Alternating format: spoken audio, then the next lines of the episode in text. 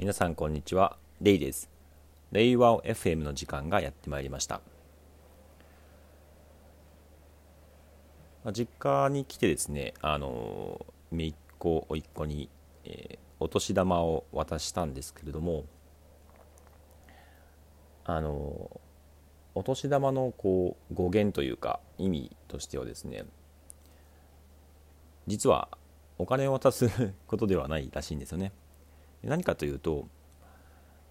まあ、そもそもですねあの元日ですね1月1日というのは、まあ、どういう意味があるかというと年神様と呼ばれる、えー、年神様と呼ばれる神様が、えーまあ、降り立って地上に降り立って、えーまあ、我々のですね、あの、にこう年をくれると、まあ、つまり1月1日に、えー、まあ、数え年ですね。いわゆる数え年でいうと、えー、年齢をですね重ねると。年齢をくれるっていうのが年神様なんですけれども、まあ、大晦日とか含めてねその年神様をお迎えするための,、まあ、あの準備をするわけなんですね。で、えー、また年神様は帰っていくんですけども、まあ、元日にその年を、まあ、もらうと。年齢をもらう。なので、まあ、昔の人たちはみんなねあの年が変わるとともに年齢が上がってたわけなんですよね。で、まあ、その中で、えー、お年玉というのは年だけではなくて玉ですね、えー、玉っていうのは魂ですね。魂も、えー、年神様からもらうと、まあ、魂っていうのはどういう意味かっていうと、まあそのね、死んでるわけではなくてその魂もらえないと死にますみたいな感じでそういう意味ではなくて、まあ、霊力スピリチュアリスピリチュアルな力ですねスピリチュアリティっていうのをもらうと、まあ、スピリチュアリティって何なのって話なんですけども、まあ、要するにその科学とか、えー、何かでこう合理的に説明できないものをこう理解したりとかあるいは表現する能力っていうふうに僕は捉えてるんですけども、まあ、そういう力を、えー、もらって、えー、生き抜く力ですよね。えー、そういったものをまあもらうというところなんですよね。まあ、そういった意味で言うとこうお金 お金はどうなのかな、ね、あのスピリチュアリティにではないような気はするんですけれどもあの、まあ、こういった観点っていうところですね。やっぱり、まあ、ある意味こう気にする必要ないんですけれどもね。あの別にそういった意味意味付けっていうことをする必要もなくて毎年毎年その何の意味もわからないけれども、まあ、そういう行事っていうのは昔から、ね、ずっと繰り返されてきている、まあ、そういう意味がちょっとわからないけれども、えー、初詣に行ってお祈りしておみくじ引いてこれ何の意味があるんだろうなっていうふうにわからないけれども、えー、そういうものをですね、えー、昔からきっとやっていることを繰り返しできているっていうそういうことをですね、まあ、体感すること体感することっていうのはですねある意味来年もまた、まあ、同じように当たり前のように、え、元日を迎えて、え、行事をこなしてっていうのはですねある意味何も考えないからこそ来年もきっと同じようなことが訪れるんだろうなっていう形で期待できるんですよね。まあ、それがですねあの、まあ、ある意味こう死の恐怖を免れるというかねいや来年どどうなるんだろう来年の行事はどうなるんだろうとかね、まあ、そういうことを考えるとですね、まあ、不安になるので、まあ、ある意味こう お年玉っていうのもですねどういう意味かっていうのを考える必要もないのかななんていうふうにちょっと考えてしまいました。本題なんですけれどもティール組織最高の中で前回まではですねグリーンの組織についての話をしていました。グリーンはですね人間性尊重まあ、特に組織論で言うとそのバリュー経営とかですかね価値観っていうものをこういうふうに大事にしますよ。あるいはこう、ね、機械のように働くのではなくてその一人一人の、えー、人間性っていうものを大切にして、えー、まああの助け合いとかそういったものもですねお互いに家族のようにですねえー、組織として会社っていうものも家族のようにこう、えー、大切にしていきましょうというそういう部分でした。ただまああのその反面ですねあの、まあ、意思決定の遅さであったりとか、あるいはこう温情主義ですよねになったり、まあ、あるいはこう組織のためにっていうのでですねそれが自己犠牲につながったりっていうそういった、えデメリットもあるのかなと。で、まあ、そういった部分をその解決する方法としてまたさらにですね保管するものとして次の段階ですねティールティールですねティール色青緑色かな？っていうものがあるんですけれども、まあ、前回もちょっとお話したようにその必ずしもグリーンの組織のですねデメリットを補完するだけではなくて違うちょっと次元での進化っていうのがこのティールでは起きますよっていう話もしていました、まあ、一方でそのグリーンのあのデメリットを補う補完する部分もあるんですね。で例えば意思決定の遅さとかそういった部分どういうふうに解決するのっていうところで言うと、まあ、その一つがですねあの助言プロセスと呼ばれるものです、まあ、この助言プロセスっていうものはそのいわゆる承認プロセスとか投票とか多数決ではなくて、まあ、誰もがこう意思決定できるそういう意思決定プロセスなんですけども、まあ、必ずその意思決定する前にその関係者にアドバイス、まあ、助言をもらえれば、え、どんな意思決定でもできますよっていうそういうものなんですね。これって別に難しい話ではなくてあの会社組織以外のコミュニティでは全部助言プロセスなんですよね基本的に。あの例えば小学校とかもそうですし大学の部活もそうですし、えー、家族だってそうですよ。承認プロセスがあるわけではないんですよ。そう言うとねいやその子供はね親のねあの承認もらわないと例えば、えー、何か物も買うことができないじゃないかとかそういうふうに言うんですけどもそれは物を買うお金っていうのは親の財産だからですね親のものだからそれは子供はその親にお願いをして親の許可をもらわないといけないそれは当たり前なんですよね。まあ、その辺りですねその親子関係っていうところをこうの関係性をですね逆手に取ってしまってこう組織にその親子関係を持ち込んで、えー、親の言うことは絶対だっていう形でその支配的な、え関係性をうまくですね作り出すっていうところが、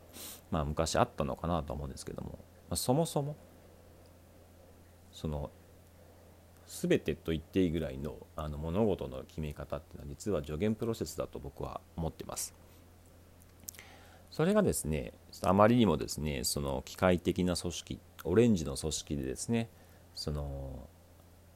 まあ失敗を繰り返さないようにしていくために防波堤としての、えー、承認っていうところを、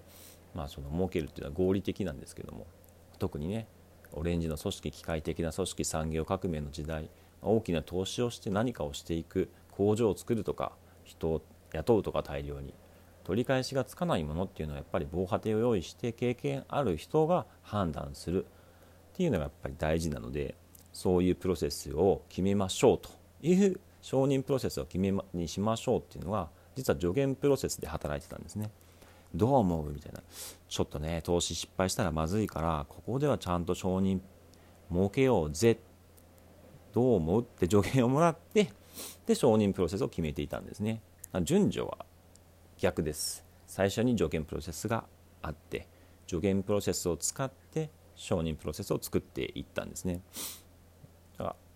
その結果ですねそれがどんどんどんどん肥大化していってあたかも承認プロセスが、まあ、基本みたいな感じで多くの人は思ってしまうんですけども違うと。承認プロセスなんてちょっといびつだから例外的なんですよ。全てのコミュニティは助言プロセスで動いています、まあ、ただその全部が全員助言プロセスってなった時にえみたいな。全員に聞かないといけないの。めちゃくちゃ大変じゃないですか。ねグリーンの組織でいう意思決定のね遅さ。人いろんな人の意見を尊重して全員聞いてるうちに日が暮れちゃうっていう。もう投資する機会が失われてしまうっていうね。時すでに遅し、まあ、そういうふうになってしまうので。でやるの必要なのが、まあ、ある意味こうオレンジ的な考え方ですよね。機械のようにこう部品を細分化するかのごとく組織もですねしっかりと役割をこう元にチームとか、えをこう分けていくんですね。でそのチームごとに、えー、権限っていうところを少しこう切り分けて考える、まあ、人事の中でも採用チームとか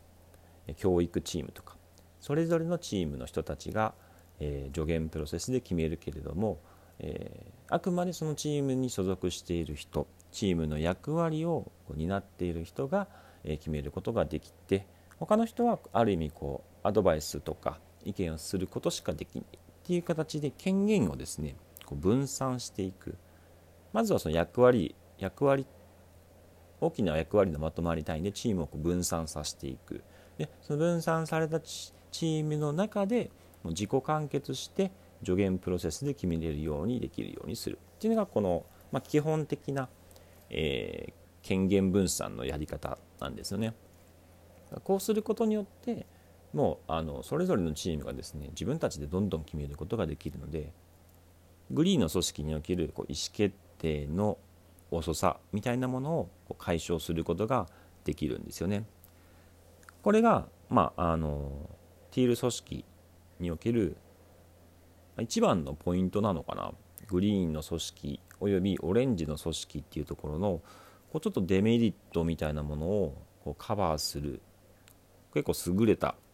えー、組織としての設計であり組織としての意思決定プロセスの本来に戻るっていうところなんですけど別に助言プロセスって別にあのすごいなんか画期的なものっていうものではなくて東大元暮らしよくよく考えればそうだよねっていうだけの話なんですよね。でこうすることによって、えー、まあ、本当にもうあらゆる組織で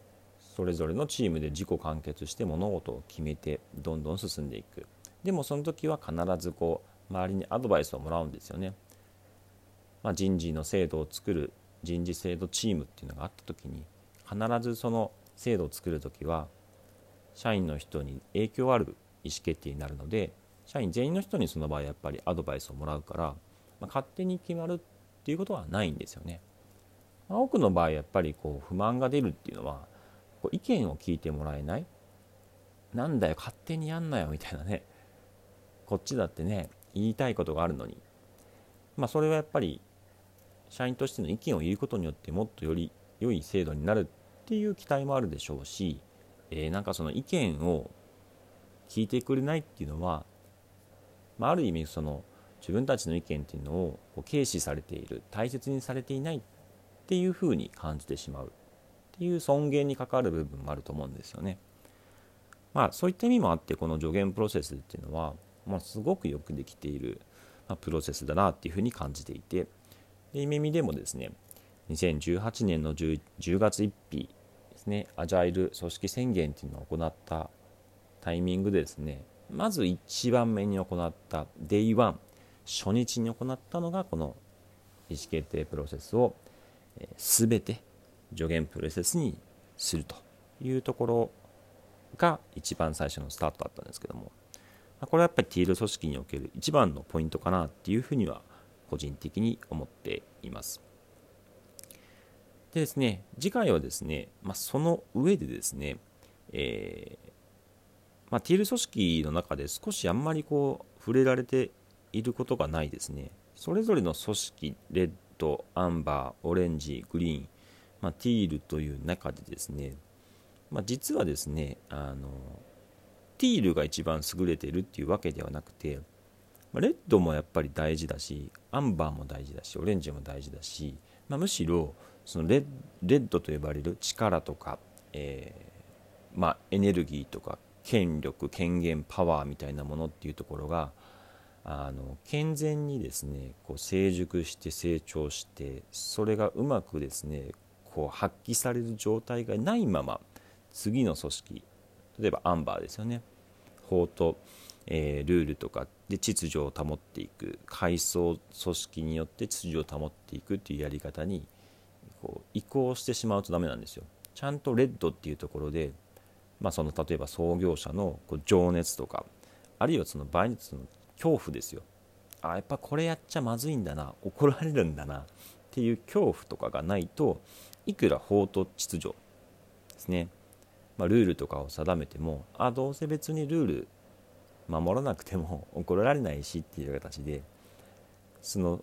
ルールとか法とかっていうものを定めても秩序が作られないんですよね。まあ、そういった意味でですねあの実はそれぞれの組織どれが優れているっていうわけではなくてうまくそれぞれの組織がこうちゃんと100%ですねこう成熟してあパラメータで言うとですね全部もうこうレベルアップしてですね ちゃんとこうそれぞれがですね一人前になった状態でうまくそれぞれをこう組み合わせるこうパズルゲームとかブロックのようにですねうまくこう組み合わせてこうより相乗効果を発揮するっていうのが、えー、ポイントなんですけども、まあ、ティール組織っていうのはそのなんだろう組み合わせがめちゃくちゃもう自由にできますっていう状態なんですよね。なんかこうレゴブロックでいうとこう上下から上にこう積み重ねていくだけの組み合わせ。レッドが一番下にあってアンバーが下にあ次にあってオレンジがあってグリーンがあってでティールは上にあるみたいな。そんなイメージを思い浮かべると思うんですけども。いや違うと。ティールっていうのはティール組織になるっていうのは下から上に積み木のように、えー、なんだそうか積み木かな。積み木のように下から上に積み上げるのではなくてこうレゴブロックのようにこうオレンジとレッドをつなげるとか。グリーンとオレンジをつなげるとか。なんかそういう形でいろんなこうそれぞれこう完成したレゴブロックをこう組み合わせることによってなんか新しいこうブロックができるみたいな。でその新しくできたブロックを使ってまた別のブロックとつなげるみたいな感じでなんかもう無限の可能性組み合わせできますよっていうのがこうティールっていう段階なんですよね。今まで積み木のように積み重ねたものっていうのがもう全然ブロックになります全然違うおもちゃになるっていうのがティール組織の進化の段階っていうふうに言われていてこれがなんかその